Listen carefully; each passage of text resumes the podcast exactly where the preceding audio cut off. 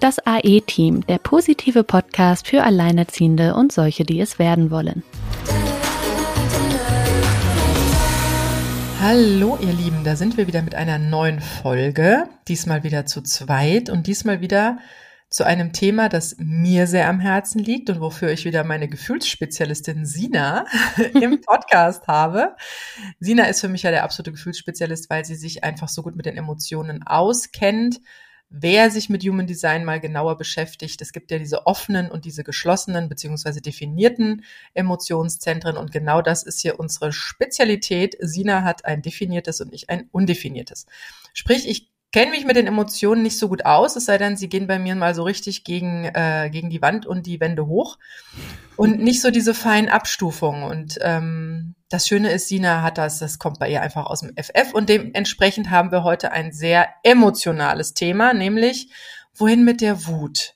Diese Wut, diese über alles, das kann sowohl frisch getrennt sein. Warum darf er einfach gehen? Ich weiß noch, wie wütend ich damals war, dass trotz aller vertraglicher ähm, vermeintlicher Sicherheiten er mich einfach im Wochenbett verlassen darf. Also da wurde ich, nachdem einige Vorstufen durch sind, auch irgendwann so richtig wütend. Oder was ich aktuell erlebe, wir haben ja diese schwachsinnig geplante Unterhaltsreform.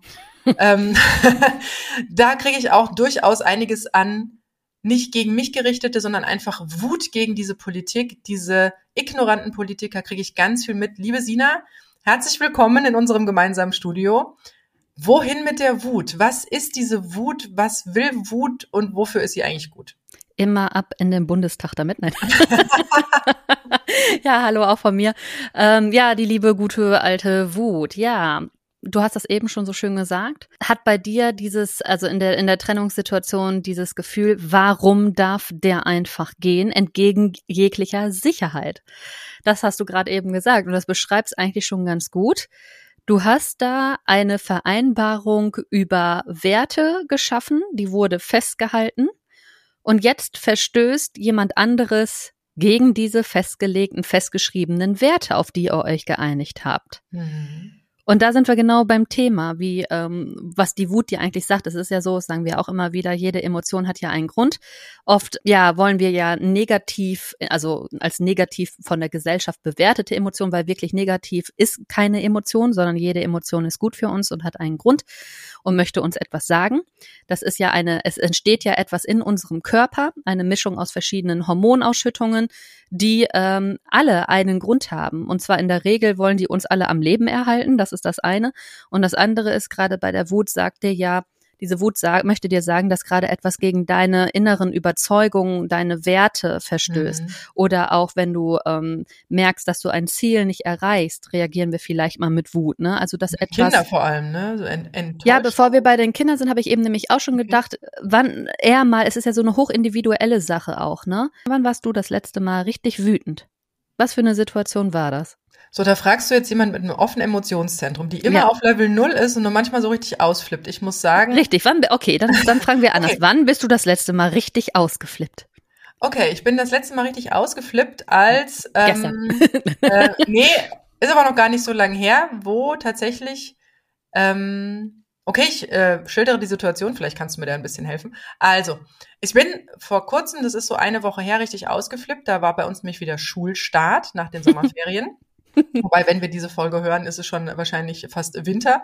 Also es war Ferien, äh, die erste Woche nach den Ferien und ähm, es war bei mir sehr eng getaktet. Also wir kamen vorher, paar Tage vorher aus dem Urlaub zurück und äh, ich habe plötzlich ganz viele Projekte auf dem Tisch gehabt. Ich wusste auch schon, dass sie kommen. Das heißt, ich habe versucht, alles zu schaffen. Das heißt, liebevoll zu meinen Kindern zu sein, sie ähm, gut durch die erste Schulwoche mitzubegleiten, ihre Emotionen abzufangen, war zeitlich ganz eng getaktet, bin morgens um 4 Uhr aufgestanden, um meine Jobs irgendwie schon anzustoßen.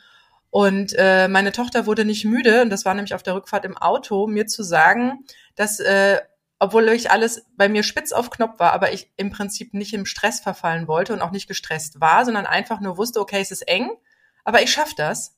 Dann noch zu sagen, Mama, ich will jetzt sofort, dass wir unseren Pflegehund holen. Der wohnt nämlich äh, zwei Straßen weiter und wir haben den manchmal bei uns. Und sie hatte gemeint, an dem Tag muss jetzt unbedingt noch der Pflegehund her. Und dann habe ich gesagt, nein, das, äh, das, äh, das geht nicht, weil sie hatte auch wieder Turnen oder Chor, ich weiß nicht mehr, was es war. Also sie hatte auch gewisse Dinge zu tun an diesem Nachmittag, aber sie wollte an dem Tag partout den Pflegehund und sie ist momentan manchmal so, dass sie da wirklich ihren Willen durchsetzen will. Sie wird ja jetzt neun. Und da bin ich dann, also sie, das ist das, das ist das Problem mit diesem offenen Emotionszentrum.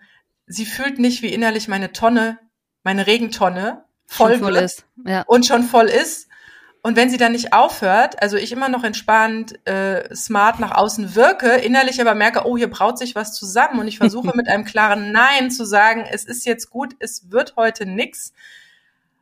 Und wenn sie dann weitermacht, dann macht's Ping bei mir und das ist das offene Emotionszentrum und ich flippe aus, ja. Und dann habe ich ihr gesagt, dann habe ich, bin ich richtig laut geworden, damit sie es endlich versteht, dass es an dem Tag nicht und so kurzfristig einfach nicht geht. Ja.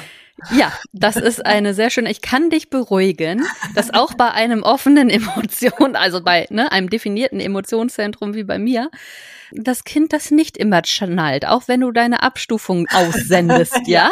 ja, das ist also das, meiner triebst mich da auch. Ich mal ganz kurz drauf rein, weil das ist nämlich was, was ich im Umgang mit dir oder wenn wir uns mal getroffen haben, genau. wirklich erleben durfte, als Außenstehende, und das ist das, wenn man ein offenes Emotionszentrum hat, dann kann man das sehr gut im Außen aufsaugen wie ein Schwamm. Ich wusste genau, auf welchem Level du bist. Genau wusste ich das. Ich habe alle Feinabstufungen dieses Gefühls, das du gerade hast, auch wenn dein Sohn gequengelt hat oder wenn er was durchsetzen wollte, wusste ich Oder genau, sich im Restaurant nicht benehmen konnte. Oder ja. sich im Restaurant nicht benehmen konnte. Also ich wusste genau, wo du dich befindest und ich wusste genau, wann der Deckel hochgeht. Und das ist das Thema, was man beim Offenen halt nicht hat. Es ist außen immer so nice, nice, nice und plötzlich knallen sie durch und jeder denkt sich, was hat die denn? Warum geht die denn plötzlich so steil? Genau, ja, was ist denn das Problem? Und die hätte ja mal was sagen können. Ja, ja aber das genau. merkst du nicht. Mhm. Ja, wie gesagt, mein Sohn merkt das bei mir auch nicht, obwohl ich da diese Nuancen habe. Oder er macht es mit Absicht, dass er es gerne mal ausreizt und testet, wie, ob jetzt wirklich was passiert. ne, oh, ich, ja, gleich explodiert Yeah, ich mache meinen eigenen Vulkanausbruch. So, yeah. Die hat schon fünfmal Nein gesagt. Oh, jetzt kommt das zehnte Mal. Oh, jetzt kommt der übelste von allen Übelmama-Blicken jetzt muss ich nur noch einen draufsetzen, dann boom. ne? Das ist schon so richtig, ne, so richtig geplant. Also es ist ja vielleicht aus von außen betrachtet oder rückblickend betrachtet manchmal amüsant, aber in der Situation ist das natürlich, ja, natürlich. überhaupt nicht witzig, ne? Natürlich. Aber auch da wieder, ne, es verstößt etwas gegen deine Werte. Du hast beziehungsweise du hast schon dich 50 Mal erklärt mit brauchbaren Argumenten, warum da jetzt die Antwort ist, wie sie ist. Mhm. Und es wird immer wieder übergangen. Diese Grenze wird immer wieder überschritten. Ja, ja. Ne? Und natürlich äh, reagiert man dann irgendwann mit Wut. Das ist einfach so. Ja, da geht es, der Deckel hoch, ne? Richtig, genau. Wir hatten hier neulich auch so eine Situation. Oh, das war auch, das ist auch sowas von eskaliert. Es war ein wunderschöner Tag. Äh, der hatte das erste Mal einen Spielfreund da und die haben sich so, ich habe die nicht gehört, das war für mich wie ein Tag Urlaub. Das kenne ich gar nicht, weil die hatten einfach konsequent, jetzt hat er endlich jemanden gefunden, der hat genau die gleichen Interessen wie er. Ich meine, er spielt ja sonst auch sehr gern mit seiner besten Freundin und so, aber du merkst halt jetzt mit zunehmender Zeit orientiert sich das auch um. Da kommen jetzt mehr so die Mädchenthemen rein.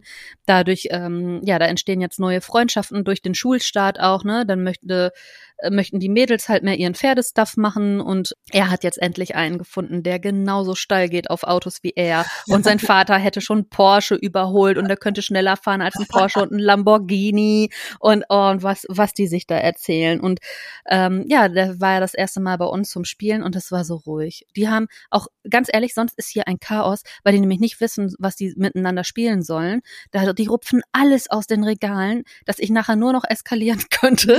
Ja. Das sieht aus wie Scheiße, als hätten die Dinge keinen Wert. Und die beiden haben ausschließlich die Autos draußen gehabt, ne? Die haben nur mit den Autos da rumgelegen auf dem Teppich. Zwischendurch waren sie im Garten, auf dem Trampolin und in der Matschküche und am Machen und am Tun. Ne? Dann habe ich den zwischendurch, weil sie Hunger hatten, Toast gemacht. Und ich muss sagen, das andere Kind, das konnte sich auch, das kann sich benehmen, das glaubt mal, ey. Unfassbar angenehmes Kind. Du, genauso kann dein Sohn sich auch woanders benehmen. Ich hoffe es sehr. Er geht nächste Woche das erste Mal dahin. Okay. Und er ist eigentlich gerade in einer Phase, in dem ihm häufiger mal irgendwelche Fäkalwörter rausrutschen. ich habe ihm aber auch schon diverse Male gesagt, dass äh, das nicht in Ordnung ist und ich auf gar keinen Fall möchte, dass er das tut, wenn er woanders zu Besuch ist, weil die Leute dann sagen werden, nee, der kann sich nicht benehmen, der kommt hier nicht wieder hin. Das soll er sich gut überlegen. Also auch so ein bisschen emotionale Erpressung, aber das, das ist ja einfach auch die Wahrheit. Soll ich ihm das verschweigen, dass wenn man irgendwie den Leuten unangenehm ist, dass sie einen nicht nochmal einladen und wenn ihm dran gelegen ist, dass er da halt spielen kann. Aber ich muss ganz ehrlich sagen, es war bei uns auch schon so, wenn wir uns mal zu Hause so eine Phase hatten, wo wir uns nicht benehmen konnten, woanders konnten wir uns immer benehmen. Ja. Und ich glaube auch, dass er sich da auch sehr gut benehmen wird. Ähm, das ist mehr so eine Sache, wenn du als Mutter mit im Raum bist, dann äh, drehen die ja häufiger anders hoch, weil da muss man sich ja weniger regulieren. Ne? Genau, also das war so angenehm und schön und ruhig. Und dann musste natürlich dieser wunderschöne Tag abends noch kaputt gemacht werden indem man wieder hundertmal über meine Grenze geht und nicht hört. Und ich habe mehrfach gesagt, also, äh, dann, dann hatte er Zucker an den Salzstangen rum, die ich dann mal wegräumen wollte, ne? Nachdem wir eine Dreiviertelstunde am Essenstisch gesessen haben, was extrem lang ist. So, und dann ließ er diese Packung nicht los. Und er gesagt, lass die Packung. Dabei hat er mir, habe ich mich noch verletzt an der Packung, ne? Das ist dann ja sowieso, das ist ja Overkill, wenn du dann in so einer Situation auch noch einen körperlichen Schmerz mit reinbringst, ne? Dann ist ja, wenn du eh schon auf 180 bist und dir dann dann noch wehgetan wird und wenn es auch aus Versehen ist, ist ja sowieso schon doppelt äh, und dreifach gleich Platz die Wutschnur, ne? So, dann hat er diese blöden Dinger nicht losgegangen, wenn du die jetzt nicht loslässt. und er guckt mich nur doof an und hält diese Packung weiter fest. der wusste genau, was er tut. ja, der Abend ist dann halt lauter geendet, wo ich mir gesagt habe, musste das jetzt sein? Musste jetzt der schöne Tag kaputt gemacht werden? Es geht ja. nicht anders, ne? Es ist nicht anders möglich. Also das ist manchmal hat man das Gefühl, nee, der braucht jetzt einen Ausgleich zum Positiven. Der erträgt das rein Positive nicht. so Manifestor, weißt du, nicht in seinem Element, ohne dass mal Wut rauskam am Tag. Genau Genau, der Zorn, der Zorn genau. bei den Manifestoren. Ist echt der Wahnsinn. Ist echt der Wahnsinn. Ja, also klar, man hat so seine Punkte, aber wofür ist die Wut halt da? Also die Wut ist natürlich da, dafür da, uns zu sagen, dass da etwas, ja, gegen unsere Wertvorstellungen äh, verstößt. Und das ist halt eigentlich eine gute Kontrolle. Also wenn man in der Situation ist, sich zu fragen, okay, Moment mal, was ist eigentlich gerade der hier drunter liegende Wert, gegen den gerade verstoßen wird? Also was für ein Wert ist es, der jetzt gerade explizit verletzt wird? Weil das können ja mhm. viele verschiedene sein. Bei Kindern ist das ganz oft, wenn wir wütend auf die werden, unsere Wertvorstellung von Gehorsam, den Kinder uns gegenüberbringen sollten. Mhm. Weil wenn du es jetzt umdrehst, was ist jetzt falsch daran, eine Stunde lang irgendwie Salzstangen knabbern zu wollen? So, mhm. ne? Also das ist ja vielleicht gar nicht, äh, das, also es ist ja auch aus der anderen Perspektive vielleicht gar nicht erkenntlich. Oder ein Kind, das sich den ganzen Tag drauf freut, weil die Eltern gesagt haben, hey, wir gehen nachher Eis essen und dann fällt diesem kleinen Kind das Eis runter und dann ist die Reaktion, ja, äh, nee, ich kauf dir kein neues und pass mal besser auf und so, ne? Und äh, jetzt gehen wir wieder nach Hause und bla bla bla, so nach dem Motto, ja, selbst schuld, bist halt zu dumm, das Eis festzuhalten, dann gehen wir jetzt, ne? Also das ist ja dieses, was, warum werden wir da wütend aufs Kind? Das Kind ist halt in dem Moment ja auch völligst verzweifelt und traurig. Und da ist so eine schöne Überleitung zur Scham zu sehen. Ja. Also das Wütend sein ist ja, da ist etwas falsch, also im Außen, das, was du ja sagst. So, es hat gegen meine Wertvorstellungen, meine Grundüberzeugungen, meine Grundannahmen, äh, ähm, geht es damit nicht konform, deswegen werde ich wütend, ja. Aber das Schämen ist ja das, ähm, also Wut ist, das ist falsch und Schämen ist, ich bin falsch. Und wenn dir als Kind dieses Eis runterfällt, klar bist du wütend auf dich selbst, aber schämst dich dann auch, dass, äh, weil deine Eltern dir sagen, ja, du bist schuld. Und ja, Trauer. ganz schnell die Scham, ja. Und die ja, Trauer. Und, und die ist, Trauer. Ja. ja. Es ist ganz oft so, dass Trauer und Wut korrelieren. Das ist nämlich auch bei uns Alleinerziehenden das Thema. Du bist eigentlich zutiefst verletzt und zutiefst traurig. Also bist eigentlich in tiefer ja. Trauer um deine Wertvorstellung, um deine Vorstellung von Familie und Familienleben und vielleicht auch Liebe und Beziehung, ja. Und da wirst du zutiefst drin verletzt. Und eigentlich ist es eine ganz, ganz tiefe Trauer und du reagierst mit Wut, mhm. weil es nämlich die Verletzung dieser Werte ist mhm. und sagst, du Arschloch, wie kannst du nur? Warum? Ja. Und ich mache dir das Leben zur Hölle und keine Ahnung, was dann so mhm. teilweise da rauskommt, ne? Genauso wie bei Betrug. Warum trennen sich denn viele, wenn jemand sexuell gesehen ist, äh, fremdgegangen ja. ist, ne? Das hat ja vielleicht nicht unbedingt was damit zu tun, dass es wirklich nur um diese, diesen Akt geht dabei, sondern das hat ja auch mit dieser oder nur um Vertrauen geht. Da geht es ja auch um diese Wertvorstellung, nämlich die Wertvorstellung, dass der eine ganz klar den Wert Monogamie hat und der andere scheinbar da offener ist in dem. Bereich. Ja. Mhm. Und das ist aber, das ist, wie gesagt, also das, was für uns unsere wichtigsten fundamentalen Werte sind. Deswegen sage ich ja auch immer, gerade auch bei Beziehungen und so, du musst halt abchecken. Es kann so schön sein, wie du willst, wenn die drei wichtigsten Werte, die du hast, wenn du jetzt, also wenn ich jetzt sagen würde, was sind denn deine drei wichtigsten Werte im Leben? Und du schreibst drei Werte auf. Und dein geliebter Partner schreibt auch drei Werte auf. Und diese drei Werte stimmen nicht überein, dann gibt es früher oder später definitiv Probleme in allen anderen Sachen kann man ja verschiedener Meinung sein, aber die Grundwerte, die unter allem drunter liegen, wonach du dein komplettes Handeln und dein ganzes Leben nach ausrichtest, das muss schon align. Also das muss schon Hast auf du da einen Tipp, wie man, also es gibt ja so viele Werte, die mehr oder weniger wichtig in meinem Leben sind. Ich tue mich tatsächlich schwer, so drei Grundwerte zu finden, wobei ich ihnen langsam auf die Schliche komme, muss ich sagen, aber es hat ein bisschen gedauert. Ja, ich glaube, dafür kann man gedanklich in ähm, Szenarien gehen, also in wirklich ganz, ganz wichtige Bereiche gehen. Was ist zum Beispiel, wie, wie würdest du dich in einem Notfall verhalten? Nimm das Wertvollste, was du hast, die Kinder. Jetzt passiert mit dem Kind unterwegs was.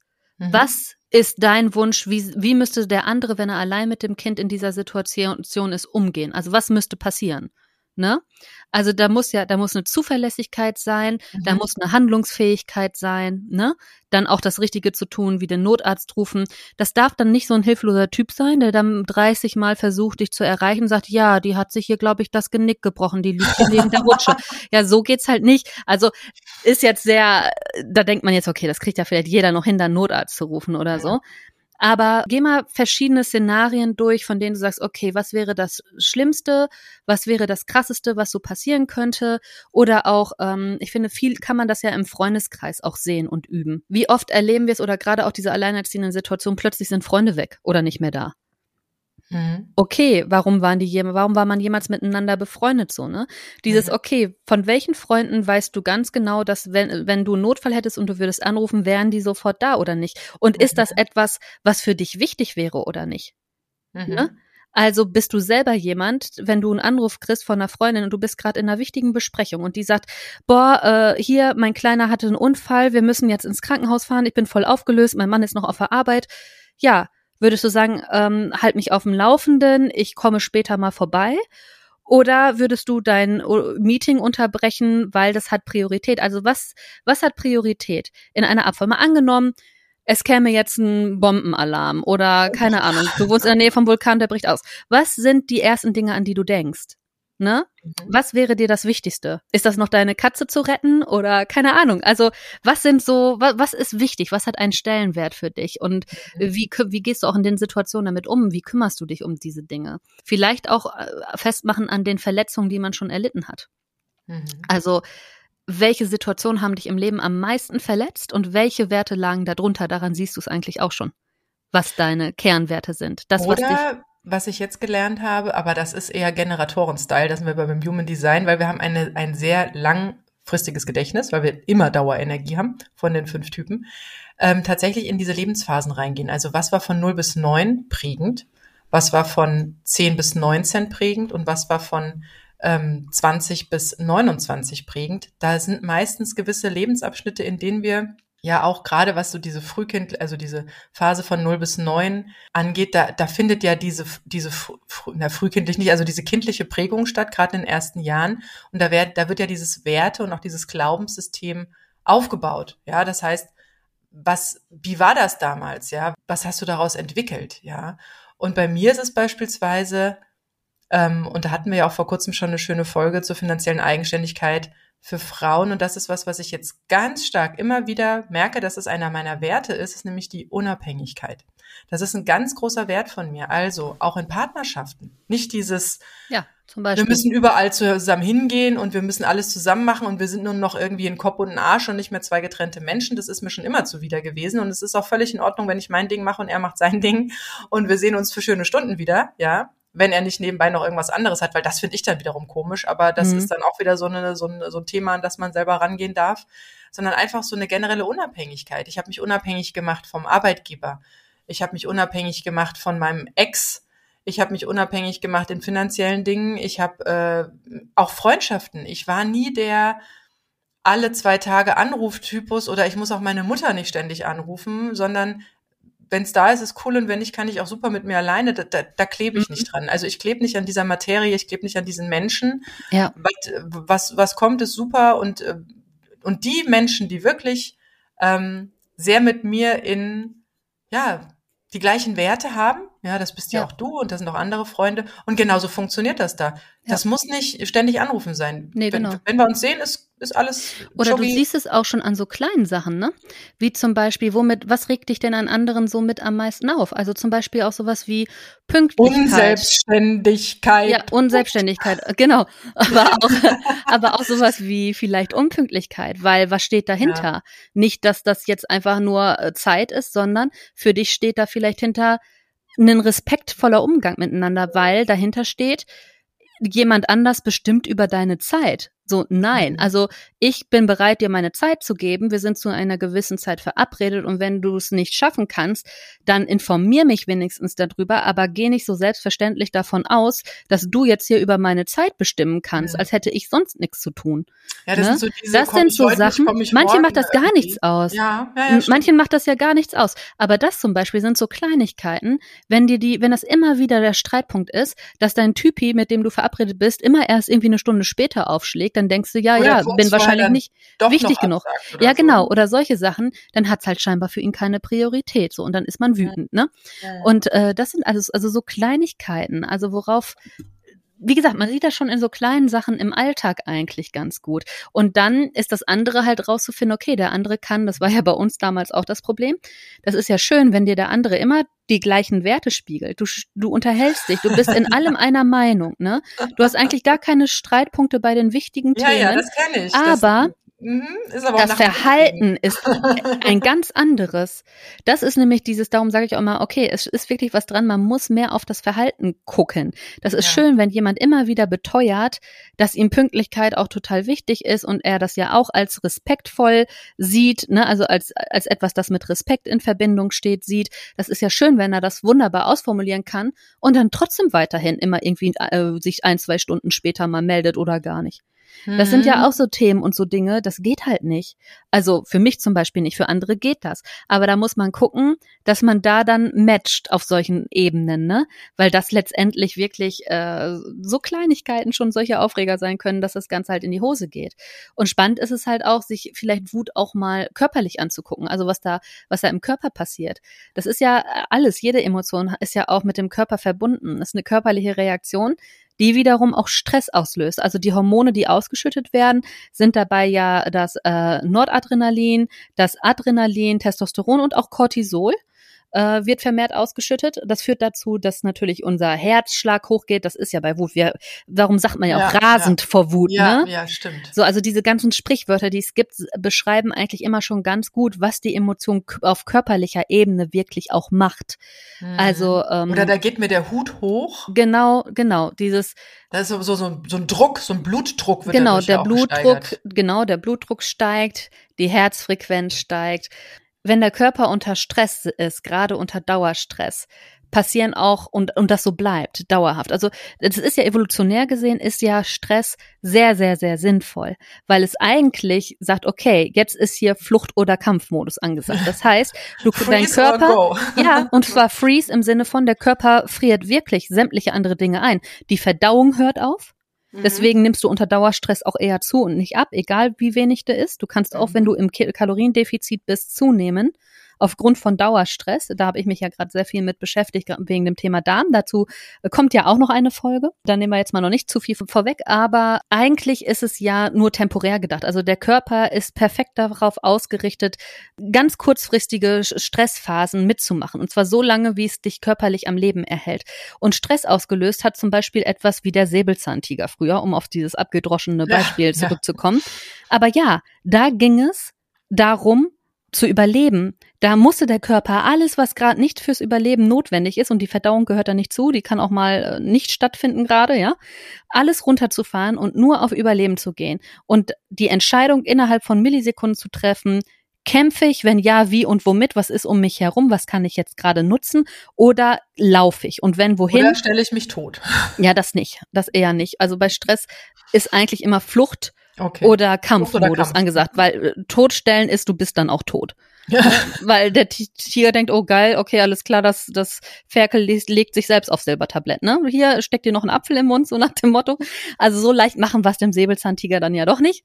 Ja, so und äh, diese, um diese Entscheidung zu treffen und da gut durchzukommen. So und dann ist der vielleicht entkommen, ja, und dann irgendwann reguliert sich wieder alles und dann setzt auch die mhm. Verdauung mhm. wieder ein und alles ist überstanden, weil der Körper da prima mhm. drauf ausgerichtet ja. ist worauf der Körper also aber nicht ausgerichtet Anspannung, ist. Entspannung, Anspannung, Richtig. Entspannung. Genau. Ja. Und wo also auch das Nervensystem, Vagusnerv, ne, das mhm. ähm, da eben für Entspannung zu sorgen, etc. Das sind alles Sachen, die wir heute brauchen. Also so autogenes Training oder auch wirklich äh, den Vagusnerv selber stimulieren zu können. Es gibt ja den Sympathikus und den Parasympathikus, was halt mhm. eben ähm, über den Vagusnerv, über das Nervensystem ja die Entspannung und die Anspannung steuert. Heute ist es so, dass was bei uns Stress auslöst, ist nicht der Säbelzahntiger, sondern vielleicht unser unser Chef oder ja, auch so eine Situation plötzlich alleinerziehend zu sein. Und es ist erstmal ein dauernder, anhaltender mhm. Stress. Es ist nicht nur der Schockmoment, ich verlasse dich, sondern dann auch, es ist eine anhaltende Situation. Und in der Situation damit kann der Körper nicht dauerhaft gut umgehen. Du wirst infektanfälliger. Du kriegst äh, vielleicht, wie gesagt, Probleme mit Gewicht etc. Die, die Hormone geraten ja aus, auch aus den Fugen, weil du natürlich die ganze Zeit diesen Überschuss hast an Cortisol, Adrenalin und sowas alles durchs Blut geht. Ne? Also mhm. Also das hat, das zieht ja ganz viel hinter sich her, so, so ein Zustand. Und das ist bei langanhaltender Wut und viele fressen ja die Wut in sich rein. Das ist ja auch mhm. nochmal so ein mhm. Sprichwort dass die Wut im Körper bleibt. Also es staut mhm. sich auf. Mhm. Mhm. Und ähm, das ist halt massiv ungesund. Darum ist es halt auch wichtig, diese Wut abzubauen. Und deswegen ist es im ersten Schritt wichtig zu gucken, was will die mir denn überhaupt sagen? Nur wütend dazu sein darauf, dass die Wut da ist, hilft nicht. Vor allen Dingen richtet sich die Wut immer gegen dich selbst. Du kannst ja. so wütend auf den anderen sein, der spürt da nichts von. Ja. Du spürst das, du ja, leidest. Und darum hat auch Vergeben nichts damit zu tun, zu sagen, ja, war nicht so schlimm, was der andere gemacht hat, sondern Vergebung hat nur mit dir selber zu tun. Hm, ja, da, da greifst du jetzt schon sehr vorweg. Ich hatte vor kurzem tatsächlich einen kurzen Nachrichtentausch auf Instagram mit einer, die tatsächlich so verdammt wütend war auf alles, was das Alleinerziehendsein betrifft, sowohl wie sie da reingerutscht ist durch ihren Ex, der sich einfach getrennt hat, auch wo die Kinder noch sehr klein waren, als auch die Politiker, die da ja irgendwie nicht ganz kapieren scheinbar, ähm, um was es da geht. Hört euch da gerne nochmal unsere Meinung zur Unterhaltsreform an, haben wir auch eine Folge zu gemacht. Da äh, blättern wir das auch nochmal auf, sind äh, Politiker wirklich zu doof oder nicht. Ähm, jedenfalls hat sie auch gemeint, also nur noch ihr Verstand hält sie im Prinzip davon ab, dass sie jetzt irgendwie ihn von Auto schubst oder sowas. Also mal so ganz böse gesprochen. Und da musste ich ihr dann wirklich auch mal erzählen, ähm, und sie und sie fand das so, ne, so irgendwie so, ja, der hat, der hat's nicht anders verdient, aber wie gesagt, sie würde es nicht tun. Aber ne, diese Wut, diese Wut, diese Wut ist halt da. Und dann habe ich ja erstmal die Augen geöffnet, dass diese Wut halt sich genau gegen sie selbst richtet. Die anderen, die kriegen davon nichts mit.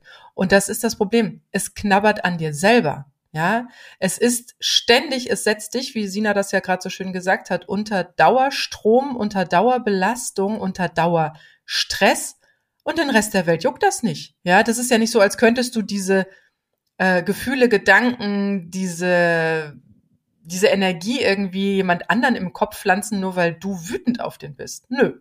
Und das heißt, wenn ich unter Dauerwut stecke, also wohin mit der Wut heißt ja diese Folge, ähm, schade ich mir selber damit, dass ich ständig wieder in diese zornigen, wütenden Gedanken verfalle. Und da, liebe Sina, was kann man denn machen, um aus dieser Wut, also wohin damit? Gerade wenn die auch so aufgestaut ist. Also im Akutfall wirklich vielleicht in den Wald gehen und schreien, ne? Ja, super. Also mhm. gerne. Was halt auch hilft, sind solche Sachen wie Singen, Tanzen. Das ähm, stimuliert das nämlich Körperliche, das Nerv meinst du? Genau, das stimuliert nämlich das Nervensystem oder auch Sport. Ne? Mhm. Das stimuliert das Nervensystem oder halt ganz gezielt sich mit dem Nervensystem auseinandersetzen und gucken, wie kann ich den Vagusnerv stimulieren. Mhm. Ähm, da gibt's verschiedene Übungen, die man da findet. Da könnt ihr vielleicht einfach mal äh, googeln und, und so. Aber im allerersten Schritt weil du ja sonst nur das äh, an dem Symptom rummachst, vielleicht auch wirklich hingucken, was liegt da drunter, welche Werte wurden hier verletzt. Und ich meine, das alleine zu wissen hilft manchmal auch noch nicht weiter, weil wir erfahren ja weiterhin anhaltende Ungerechtigkeit in diesem Bereich. Das ist ja, ja bei mir auch immer das Thema. Es gibt ja Frauen, die mögen das vielleicht gar nicht als ungerecht empfinden. Und ich persönlich empfinde dieses ganze System als extremst unfair, also äh, und ungerecht. Also der kann sich da noch irgendwie beschweren darüber, dass er 24 Stunden Zeit am Tag hat und 300 Euro im Monat zahlen soll oder was. Mhm. Weißt du, und du mhm. denkst dir so, bei allem, was du dagegen hältst an Arbeit, die du so hast und Verantwortung und Sorgen und Gedanken, möchtest du ja permanent nur in die hauen, ne? Und äh, Ja, es ist ja einfach so. Und das ist was, was halt nicht so leicht abflaut, weil ja die Situation, die entsteht, eine bleibende ist erstmal. Und darum muss man einfach den Fokus versuchen, zu, auf das zu legen, was man jetzt alles gestalten kann. Also, weil die Wut, die, die macht dich ja handlungsunfähig. Ne, du bist ja gefangen im Prinzip in diesem Gefühl, es sei denn, du guckst, was kann ich denn was kann ich selber verändern und gestalten? Du kannst die Aktion, die Handlung des anderen nicht mehr verändern. Sie ist mhm. da. Es ist, wie es ist. Du kannst nur gucken, wie du ab jetzt dein Leben gestaltest, indem du dich selbstständig, äh, also dein Leben selbstständig gestaltest und aufbaust. Dir überlegst, was dir wichtig ist. Wirklich mal bei den Werten bleiben und danach das Leben ausrichtest und dir auch sagst, gut, dass jemand, der so absurd schlechte Werte hat in meinen Augen wie er, keinen Kontakt oder wenig Kontakt zu dem Kind hat und halt nicht in meinem Alltag mit dem Kind rumfuscht. Ja, und da sind wir, also Wert, und da bin ich jetzt nochmal beim Thema Selbstwert. Ja. Also, es ist ja schön, wenn man mal drunter guckt, also mir ging es auch viele Jahre so, ähm, dass ich dann auch irgendwann auf Werte mal gekommen bin, geguckt habe, was sind meine Werte, aber, und da sind wir beim Thema Selbstwert, wie hoch hängen denn deine Werte? Weil wir haben das ja oft gelernt, dass wir selbst oder wir glauben, dass wir selbst äh, nicht so viel wert sind, dass andere irgendwie wichtiger und wertvoller sind. Oder wir haben tatsächlich den Selbstwert an eine Person geknüpft. Und wenn die, und wenn die dann genau sowas macht, nämlich nicht das, was wir eigentlich von ihr oder mit ihr besprochen hatten, ähm, dann ist das halt ein ganz großer Eskalierungspunkt. Und dann fängt man, ich hatte damals auch angefangen so mit den Werten und da habe ich gedacht, ja, welche Werte habe ich? Aber ich habe ja tatsächlich gelernt als äh, Jugendliche, dass meine Werte nicht so viel wert sind und dass ich mich für den anderen zu verstellen habe. Ja. Dass ähm, anderen das Leben recht zu machen habe. Ne? So von wegen kümmerst du dich gut um die anderen und machst dir ein schönes Leben, dann kümmern die sich auch um dich. Nee, Pustekuchen. Nee, ja. Scheiß drauf, ja. Das passiert nämlich eben nicht. Und deswegen ähm, sind uns unsere eigenen Werte oft gar nicht erstens bewusst und zweitens nicht so viel wert, weil sie ja irgendwie nicht so wichtig zu sein scheinen oder man denkt sich, naja, gut, heute habe ich mal den Wert und morgen habe ich mal den Wert. Man hat da noch nicht so genau in sein Wertesystem geguckt und gar nicht verstanden, dass man wirklich eins hat und dass es wirklich zu einem gehört und dass da auch erstmal nichts zu rütteln ist, ja. Und jetzt ist genau so ein Fall, dass da jemand so in so einer Dauerwut ist, weil alles gerade irgendwie komplett eskaliert und das Schlimmste, was in dem Fall ja passiert, ist, dass es sich dann gegen dich selbst richtet. Genau, tut es definitiv. Ja. Genau, also auch in dem Sinne von, ähm, dass man gar nicht versteht, dass es wirklich dieses feste Wertesystem gibt und dann einfach nur dann bei sich selbst dann wieder anfängt und sagt, bist total wütend auf jemanden, dann plötzlich schlägt's um und das ist dann dieses, ja, ich habe es ja nicht anders verdient, ich bin ja scheiße oder sowas. Ja, ja das ja, ist ja. dann wirklich ein ganz schlechter Fall. Ja. Und da kann ich wirklich nur sagen, an dem eigenen Selbstwert mal ähm, anzufangen. Also ich glaube tatsächlich, das Wertesystem fängt beim Selbstwert an ähm, wie erlebe ich den Alltag? Ist es ein ständiges, so wie du sagtest, überall Säbelzahntiger? Ja, mhm. jeder, der mit mir äh, spricht, ist für mich eine totale Stresssituation. Oder bin ich langsam in meinem Selbstwert? Habe ich da Fuß gefasst? Das erkennst du daran, dass du auch dein Leben mitbestimmst, dass du ähm, auch klar Grenzen setzen kannst, dass du weißt, was dir gut tut und was dir nicht gut tut. Das sind Selbstwertthemen und die bearbeiten wir ja auch gerade im äh, im Online-Kurs im neuen von Gut Alleinerziehend, der jetzt auch schon gestartet ist. Ähm, einfach weil das so der Dreh- und Angelpunkt ist. Ein zu niedriger Selbstwert ähm, ist für einen Großteil der psychischen Erkrankungen verantwortlich, ja. plus eigentlich aller Beziehungsprobleme. Und deswegen denke ich, ist das wirklich der beste erste Schritt, ähm, mit den Werten anzufangen. Aber liebe Sina, ähm, was kann man denn noch machen, um, wenn man das jetzt verstanden hat, dass diese Wut nicht gut tut und schon gar nicht auf Dauer, wie gesagt, als ad hoc. Hm, ich sag mal, es ist wie so eine rote Karte, oder? So Achtung, Warnung, Warnung. Und dann darf man das verstehen. Und was darf man dann machen? Ja, ich, auch, ich weiß jetzt nicht, auf was genau du hinaus willst. Nee, so langfristig. Du hast jetzt ja so kurzfristige Sachen gesagt, mein Wald gehen und schreien. Aber wie kann ja. ich eventuell langfristig es schaffen, halt nicht immer wieder in diese wutbringenden Gedanken zu verfallen? Ich glaube, dass die Zeit da viel tut, weil du nämlich, wenn du dich auf das konzentrierst, was ich eben sagte, also wirklich auf darauf konzentrierst, wie du dir etwas aufbaust und dir deine Ziele setzt und den Fokus verschiebst. Du musst den Fokus verschieben. Du musst den Fokus halten auf die Dinge, die jetzt wirklich wichtig sind und die Ziele, die du noch im Leben hast. Also mir, das ist das, was mir am meisten geholfen hat, dieses okay, ein Satz mit X und was sind denn eigentlich die Dinge, die ich in meinem Leben jetzt noch machen will? Also was will ich denn erreichen? Und dann darauf hinarbeiten auf die Dinge, ne? Gucken, okay, was waren eigentlich schon immer? Ich finde, das ist nämlich die Chance auch dahinter, aus dieser gesamten Lebenskrise, wo die Wut halt einen ganz fundamental wichtigen äh, ja, Einfluss auch hat. Auch Antriebsmotor ist, genau, oder? Auch genau. Dadurch es ja um, Dinge in Wallung, wie genau, es so schön heißt. und diese Wut in Motivation umzuwandeln für ein besseres und schöneres Leben ohne solche Idioten. Und ja, da wirklich den Fokus drauf zu halten. Und das ist nämlich, es geht genau in diese Selbstbestimmung natürlich rein. Und wenn du da drin ankommst und da, das merkt man dann relativ bald, auch wenn man da reingeht, du hast gar nicht mehr den Fokus auf dieser, dieser Wut und dem Mist. Es wird dir irgendwann wirklich egal. Und das ist ja das, was mhm. ich am Anfang auch nicht dachte. Ich habe ja am Anfang geglaubt, ich werde auf gar keinen Fall bis ans Ende meines Lebens leben können, ohne die Antworten auf meine ganzen Fragen zu haben. Ich weiß nicht mal mehr, was also meine Fragen waren. ja, also das ist so, äh, nee, also es ist mir völlig egal, völligst egal. Ja. Das ist aber auch ein gutes Zeichen, für das es durch ist. Ne? Genau, und das Sonst passiert halt mit der Zeit. Und ich meine, man kann sich selbst dabei unterstützen, indem man sich eben nach vorne, indem man nach vorne schaut und sich überlegt, wie will ich denn eigentlich mein Leben gestalten? Und das ja, ist ja so schön. Das ist so, du hast wie ein, äh, da ist ein weiße, weiße Leinwand vor dir und du entscheidest. Es ist wie eine Villa plötzlich. Du hast eine Villa geerbt, die leer ist, keine Scheiße, kein Ballast drin. Du hast den Schlüssel, niemand sonst hat einen Schlüssel dafür und du darfst jetzt da aufschließen und die Wände gestalten und diese Villa einrichten, wie du es gerne hättest, ja? Und das ist eben sie die Villa wie dein Leben. Also richte dich in deinem Leben so ein, wie du es willst, ey. Und du entscheidest, wer zu Besuch kommt und wer nicht. Und du entscheidest, wer da mal länger in die Villa einziehen darf und wer eben nicht. So, also wer länger Teil deines Lebens ist und wer eben auch nicht. Und das hast du jetzt so unglaublich romantisch beschrieben, ja, und so lustvoll. Ja. Aber es ist tatsächlich, und das ist was, und das ist was, was ich am Anfang, ey, als ich den Spruch, Achtung, ich bringe ihn gleich, zum ersten Mal gehört habe, habe ich gedacht, ihr habt sie nicht mehr alle, ja, ihr Schöndenker dieser Welt, ja. Achtung, der Spruch, der Schlüssel steckt von innen. Uh.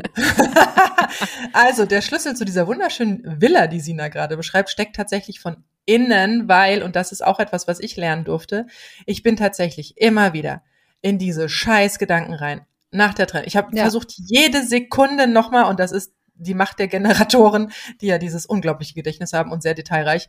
Ich bin immer wieder in den Moment der Trennung rein. Ich bin immer wieder gedanklich reingeguckt. Ich habe mich immer wieder mit diesem Moment beschäftigt. Ich habe gedacht, da muss noch ein Detail sein. Da muss noch ein Hinweis sein. Das kann es jetzt nicht gewesen sein.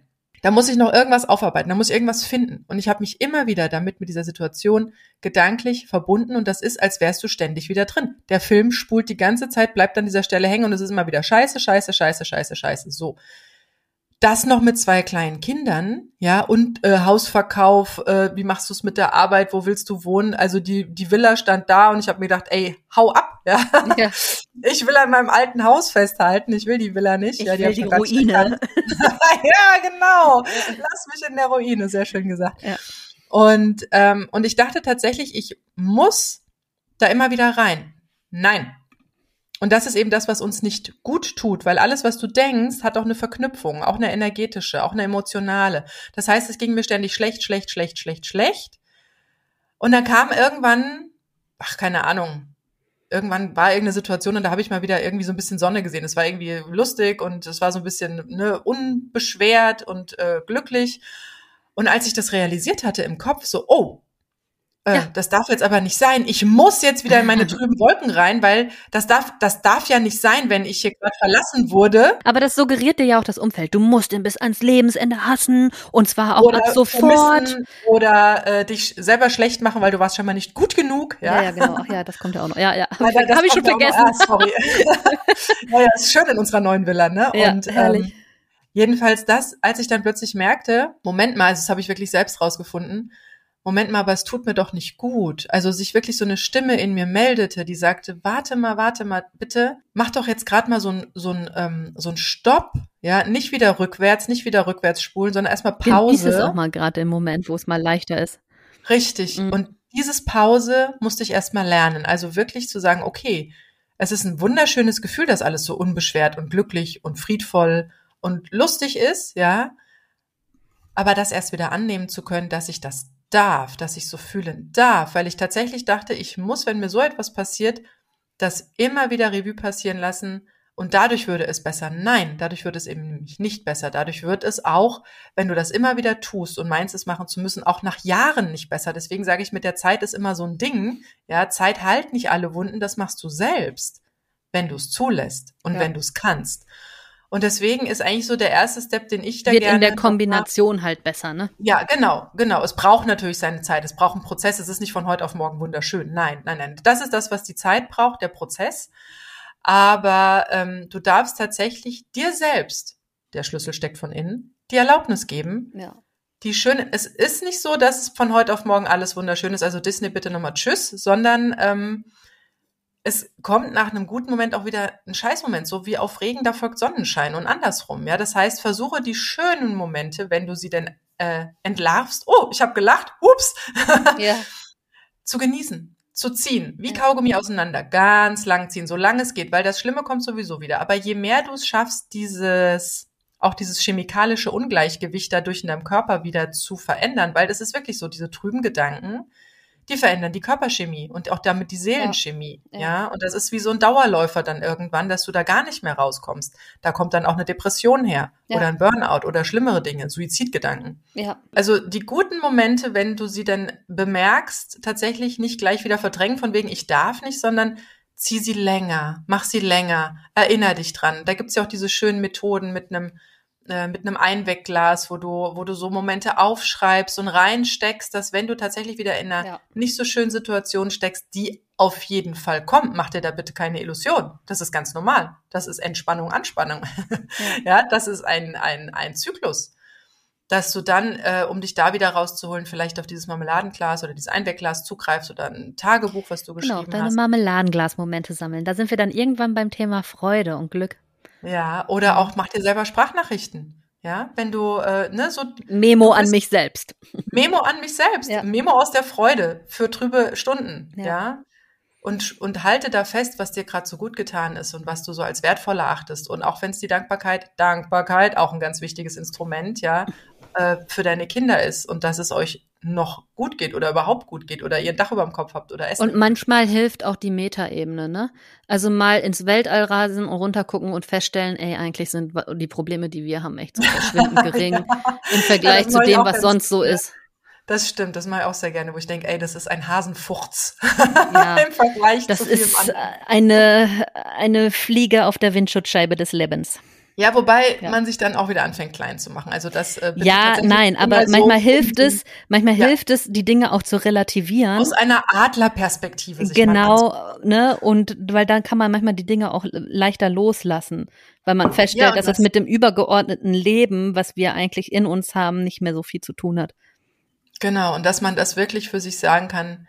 Ne, das ist keine, kein Ende der Welt und keine Sackgasse, sondern das geht weiter. Und du hast jetzt die Möglichkeit, zu schauen, wo die Reise hingeht. Und äh, das sollte generell nach so einer Erfahrung in die Selbstbestimmung führen, dass du tatsächlich nicht mehr, gerade auch wenn es dich finanziell gebeutelt hat oder ähm, ja, anderweitig halt sehr, sehr schwer getroffen hat, vielleicht auch durch eine, durch eine äh, Co-Abhängigkeit, ähm, dass du das halt für dich nicht mehr zulässt, dass ja. du stärker wirst, unabhängiger, eigenständiger wirst. wirst. Ich habe dafür ja auch ein Programm entwickelt, das finanziell eigenständig als Frau findet ihr bei silkewildner.de um da tatsächlich in diese ja, Eigenständigkeit, Unabhängigkeit. Ich glaube, das sind sehr, sehr wichtige Themen für Frauen in den ja. nächsten Jahren, Jahrzehnten, Generationen, ja. ja, die wir lernen dürfen und auch das gute um, der um, gute Umgang mit den Emotionen. Und da empfehle ich ja immer sehr, sehr gerne Sinas Gefühlsbücher, auch für Kinder, vor allem für Kinder, aber auch für Eltern. Ich glaube, da kann man sehr, sehr viel lernen. Ähm, liebe Sina, wo findet man diese Bücher denn? Äh, die findet man auf Amazon beziehungsweise unter elfenöhrchen-verlag.de. Bei Elfenöhrchen ist es ähm, was die Gefühlsbücher angeht, aber so, dass es äh, einen englischen Sammelband gibt, der unter Elfenöhrchen verlegt ist und die anderen findet man aber auch, wenn man einfach meinen Namen bei Amazon eingibt. Und Oder in, den den Show Notes hier unterm Podcast. Das ist der einfachste Weg. genau. Wunderbar. Ich, Sina, willst du noch was zur Wut sagen? Ansonsten Nein, finde ich die- wäre auch durch äh, mit Wut und ähm, ja, wenn ihr sonst noch mal Themen habt für uns, meldet euch gerne, schreibt uns an das äh, at das AE-Team auf Insta oder aeteampodcast at gmail.com. Bis dann, In ihr Lieben. Sinne, macht's gut. Tschüss. Ciao. Das war das AE-Team, der positive Podcast für Alleinerziehende und solche, die es werden wollen, mit Sina Wollgramm und Silke Wildner.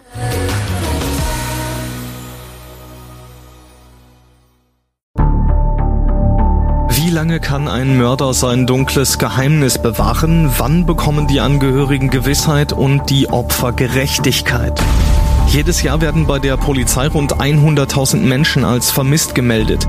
Drei Prozent davon, also 3.000 Menschen, bleiben länger als ein Jahr verschwunden. Einige werden nie wieder gesehen. Seit gut drei Jahren arbeitet die Polizei in NRW mit sogenannten Cold Case Units. Das sind Abteilungen, die wirklich nur damit beschäftigt sind, Mordfälle zu bearbeiten, die teilweise seit Jahrzehnten ungeklärt sind. Ich bin Mike Mattis, Radioredakteur und News Anchor und ich spreche mit Ermittlern über diese Fälle. In meinem Podcast Licht ins Dunkel, Cold Cases und ungeklärte Vermisstenfälle von hier beleuchten wir gemeinsam mit Profilern, Staatsanwälten und Mordermittlern Cold Cases und ungeklärte Vermisstenfälle aus ganz Deutschland. Immer in der Hoffnung, dass Angehörige endlich Gewissheit und die Opfer Gerechtigkeit bekommen. Licht ins Dunkel. Cold Cases und ungeklärte Vermisstenfälle von hier. Eine Produktion von Mike Mattis und der Podcastfabrik.